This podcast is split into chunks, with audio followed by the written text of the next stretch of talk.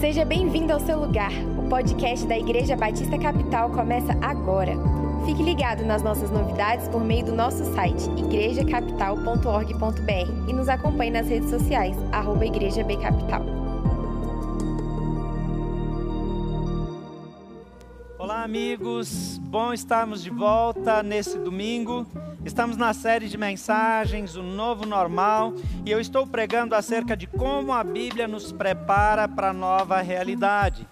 2 Coríntios 5,17 diz: Portanto, se alguém está em Cristo, é nova criação, as coisas antigas já passaram, eis que surgiram coisas novas. Esse é o novo normal da Bíblia. Mas a Bíblia fala como nós podemos nos preparar diante de todas as situações. E uma das coisas que mudou radicalmente nesse novo tempo, além do uso de máscaras, além é, da higienização, é, hiperigienização e de todos os cuidados, são as nossas conexões interpessoais. Pessoas que antes conviviam o tempo todo próximas, dividiam a mesma sala, é, precisam agora trabalhar mais longe, já não se sentem confortáveis com uma sala cheia, estão, se possível, fazendo é, homeworking porque é mais seguro. O trânsito vai mudar, os meios de transporte vão mudar, os restaurantes vão mudar. Tantas coisas estão mudando diante dessa nova realidade. Algumas pessoas estão colocando toda a sua expectativa nas vacinas. Outras pessoas estão com medo até de que outros vírus como esse venham a surgir. Há prognósticos bem ruins nesse sentido. Mas conexões são importantes porque nós somos pessoas relacionais. O homem é um ser relacional e nós precisamos uns dos outros. Algumas pessoas já não aguentam mais viver sem um abraço mesmo aqueles que não valorizam os relacionamentos precisam deles. A solidão e o isolamento são nocivos à saúde, provocam desequilíbrio e afetam negativamente a vida das pessoas. Diante da nova realidade, obviamente que os nossos relacionamentos foram afetados. As conexões online que antes eram criticadas por tantos, agora, na maioria dos casos, passou a ter um novo e importante significado. A Bíblia também nos ensina acerca da importância dos relacionamentos e até nos ensina como preservá-los e investir neles. Em Filipenses capítulo 2, de 2 a 4, por exemplo, diz: Então peço que me deem a grande satisfação de viverem em harmonia. Paulo está dizendo para os cristãos: me deem a grande satisfação de viverem em harmonia tendo um mesmo amor e sendo unidos de alma e mente. Não façam nada por interesse pessoal ou desejos tolos de receber elogios, mas humildemente considerem os outros superiores a vocês mesmos. Que ninguém procure somente os seus interesses, mas também os interesses dos outros. Agora, quando a gente olha para os ensinos de Jesus, a gente vê ele falando sobre isso também. Mateus 7,12, Jesus diz: façam aos outros o que querem que eles façam a vocês. Pois é isso que querem dizer a lei de Moisés e os ensinamentos dos profetas. Percebe que a Bíblia traz dicas claras de relacionamento? Lá em Mateus 7, versículo 1, Jesus diz: Não julguem, para que vocês não sejam julgados. Relacionamentos são importantes em todos os lugares. A Bíblia tem informações sobre como é, é, cuidar do relacionamento no casamento, o relacionamento de pais com os filhos, de filhos com os pais, é, o relacionamento com amigos, o relacionamento com os inimigos. A Bíblia traz essas instruções. E dentro dessa nova normalidade, dentro desse novo normal, nós precisamos reaprender os relacionamentos. Precisamos ressignificar as nossas conexões. Alguns de nós aprenderam que é importante mandar uma mensagem para aqueles amigos com quem não falamos há muito tempo. Alguns de nós aprenderam a valorizar o tempo em família. Alguns de nós aprenderam a valorizar aqueles que investiram em nós no passado e de vez em quando lembrar e agradecer. Novas atitudes estão surgindo, mas não se engane, o egoísmo também está crescendo, porque a preocupação, as tensões, a insegurança faz com que as pessoas tenham a tendência de cuidar do seu e de si. Mas a Bíblia traz instruções que nos ajudam a olhar também para os outros. Relacionamentos são extremamente significativos. O Velho Testamento, ele aponta para dois níveis de relacionamento que nós não devemos abrir mão e precisamos focar em todo o tempo. E Jesus fala sobre eles em Mateus capítulo 22, 37 a 40, dizendo assim: Ame o Senhor, o seu Deus, de todo o seu coração, de toda a sua alma e de todo o seu entendimento. Esse é o primeiro e maior mandamento, e o segundo é semelhante a ele: ame o seu próximo como a si mesmo. Desses dois mandamentos dependem toda a lei e os profetas. Quando Jesus veio a esse mundo, ele viveu entre um povo muito religioso, mas que guardava a lei com interesses próprios. Os eruditos, os que ensinavam a lei, os que orientavam o povo, eram homens egoístas que manipulavam o povo através das leis. Eles também não gostavam de Jesus. E quando eles perguntam para Jesus o que é mais importante na lei, Jesus resume aqui aquilo que tem de mais significativo na lei e o que tem de mais significativo na vida. Porque só os relacionamentos nos levam para um outro nível.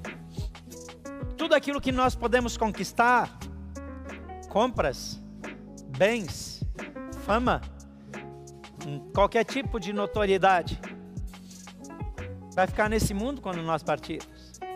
Ninguém vai levar coisa alguma daqui. Ao morrermos, vão ficar as memórias, aquele impacto que nós causamos na vida dos outros, o investimento que fizemos nos nossos filhos, nos nossos netos. Mas sabe, eu não levo nada daqui. Então aqui ele está dizendo que eu preciso ter relacionamento com Deus e relacionamento com as pessoas. Ele está dizendo que eu preciso amar a Deus e eu preciso amar as pessoas. Se você quer ter equilíbrio no novo normal, se você quer ter equilíbrio emocional, relacional, você precisa amar a Deus e amar ao próximo. É interessante que Jesus ele não faz voltas, ele cita a lei do jeito como ela está. E eu quero dar simplesmente essas duas dicas nesse domingo, mas elas são tão importantes que elas podem transformar a sua vida. Em primeiro lugar, torne o seu relacionamento com Deus significativo e profundo. E eu vou repetir. Torne o seu relacionamento com Deus significativo e profundo. Relacionamento significativo é mais do que saber que Deus existe. Relacionamento significativo é mais do que dizer eu creio em Deus ou eu confio em Deus. Relacionamento significativo e profundo com Deus significa que eu converso com Ele, que eu conheço as coisas que Ele pensa a meu respeito, que eu me importo e me esforço em saber aquilo que é, diz respeito a Ele, e que eu me empenho em identificar o que Ele quer dizer para mim. Às vezes nós falamos sobre Deus, mas nós não conhecemos a Deus. A maneira mais segura de conhecer a Deus é através da Bíblia, porque Deus se revela na Bíblia. Mas eu também preciso ter um tempo onde eu falo com Deus através da oração. Mas oração não é um discurso. Oração é um diálogo. Eu falo e eu ouço. Mas como que eu ouço Deus se eu não o vejo? Se eu não sei como é a voz dele? A maioria das pessoas tem dificuldade de ouvir a voz de Deus porque elas nunca fazem silêncio o tempo suficiente. Talvez no seu relacionamento tenha pessoas que elas estão satisfeitas em ser ouvidas. Terapeutas sabem que muitas pessoas pagam para ir até eles só para falar. Eles não querem um conselho, eles não querem uma orientação. Muitos não têm nenhuma intenção de mudar, nem têm expectativas de mudança na vida, mas eles precisam falar. Então eles pagam para falar. Claro que nem todo mundo que procura terapia só quer falar. Mas por que, é que tantas pessoas fazem isso? Porque as pessoas não conseguem ser ouvidas nos seus relacionamentos. As pessoas não conseguem ser ouvidas pelos cônjuges. As pessoas não conseguem ser ouvidas pelos amigos. Algumas pessoas passam a falar e não importa se tem mais alguém falando. Eu não sei se você conhece alguém assim, mas quando eu era criança, quando vinham os meus tios naqueles encontros de família, nós temos esse tipo de encontros até hoje. Tinha um tio e uma tia que eles vinham. E quando a gente sentava para almoçar, ninguém mais falava a não ser os dois. Ninguém mais falava. Eles não conversavam, eles discursavam. O problema é que discursavam os dois ao mesmo tempo. E de vez em quando um se incomodava que o outro estava falando e dizia: Fica quieto, deixa eu falar e nós queríamos morrer de rir, mas a gente não podia, porque se a gente risse, naquela época não existia lei da palmada e nem lei da varada, então a gente entrava na vara. Então a mãe olhava para a gente com aquele olhar 44 e a gente silenciava, mas a gente estava louco para cair na risada. Porque eles falavam, falavam, falavam, falavam, falavam. Eu tenho a impressão que pessoas que não conseguem ser ouvidas adoecem emocionalmente. Mas sabe, muitos de nós não conseguem fazer silêncio de tanto que querem falar. E não permitem que Deus fale. Então você precisa ter um relacionamento no qual você lê acerca de Deus, no qual você se dirige a Ele em oração e no qual você silencia diante dele e passa o tempo suficiente para que ele fale ao seu coração e ao seu espírito. Então, torne o seu relacionamento com Deus significativo e profundo. Isso significa que você vai procurá-lo diariamente. Isso significa que você vai estar consciente da presença dele o tempo todo toda situação, em cada momento do seu dia, você vai olhar para Ele, vai ouvi-lo e também vai falar com Ele. Em segundo lugar, torne as pessoas mais importantes do que as coisas. O texto diz: Ame ao Senhor seu Deus com todo o coração, com toda a alma e com toda a mente. E o segundo, mais importante, é parecido com o primeiro: ame os outros como você ama a você mesmo. Como é que eu amo os outros?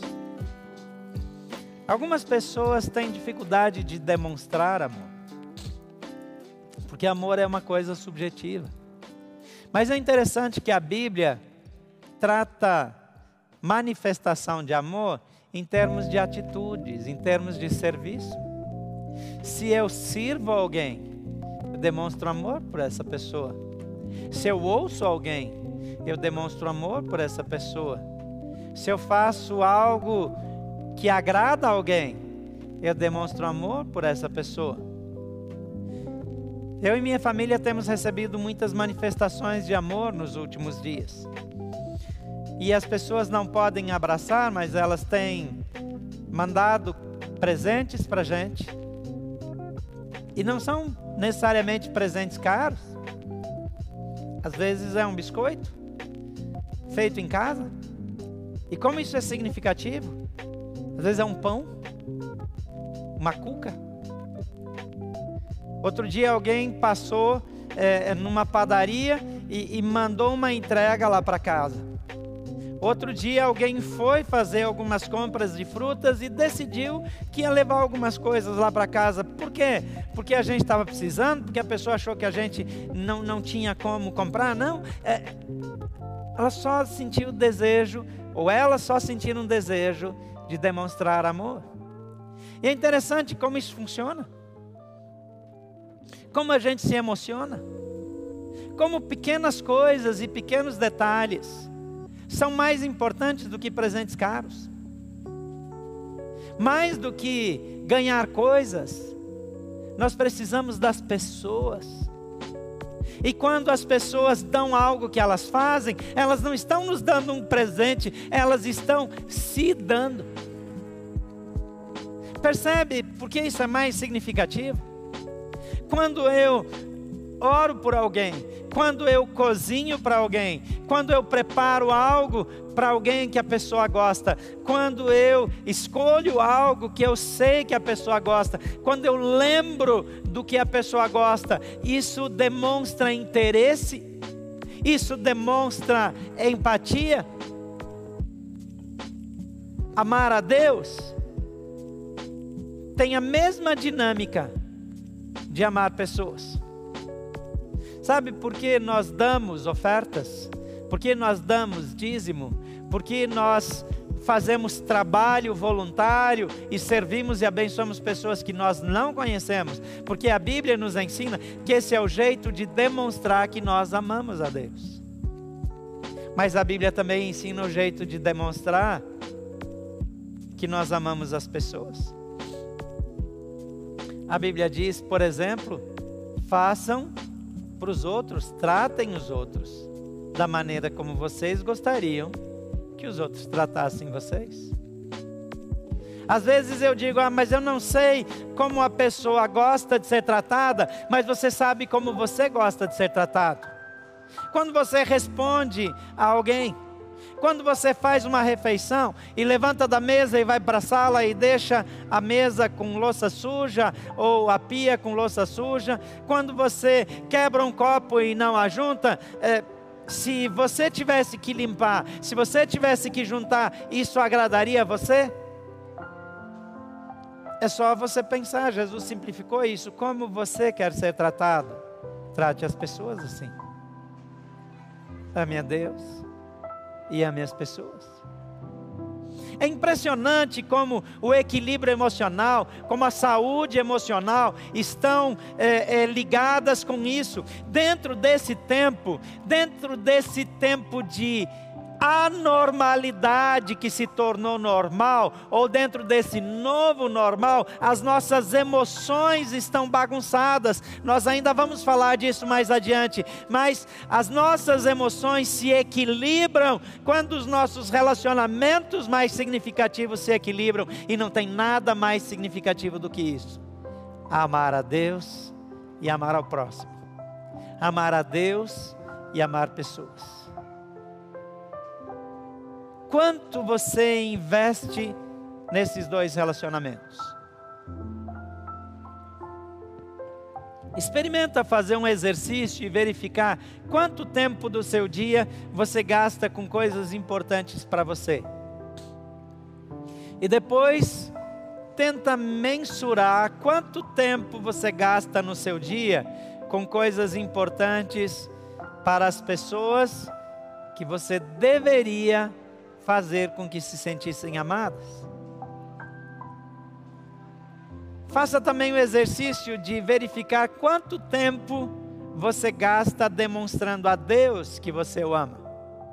Mas é interessante que você demonstra que ama a Deus quando você demonstra que ama ao próximo. O discípulo João, ele escreveu três epístolas, três pequenas cartas, E ele ensina que aquele que diz que ama a Deus, mas não ama o seu irmão, é mentiroso. Ele diz: como é que você pode dizer que você ama a Deus, que você não vê, se você não ama aquele que você vê?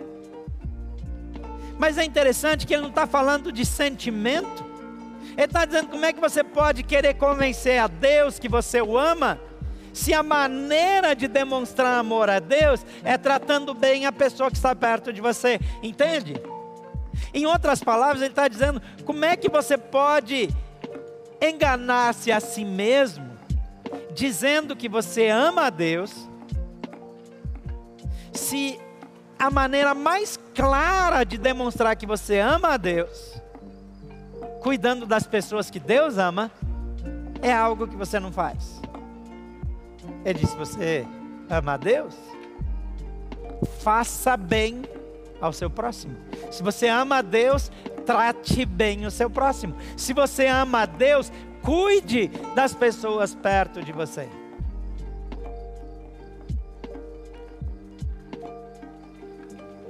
Na vida cristã, amar pessoas é amar a Deus.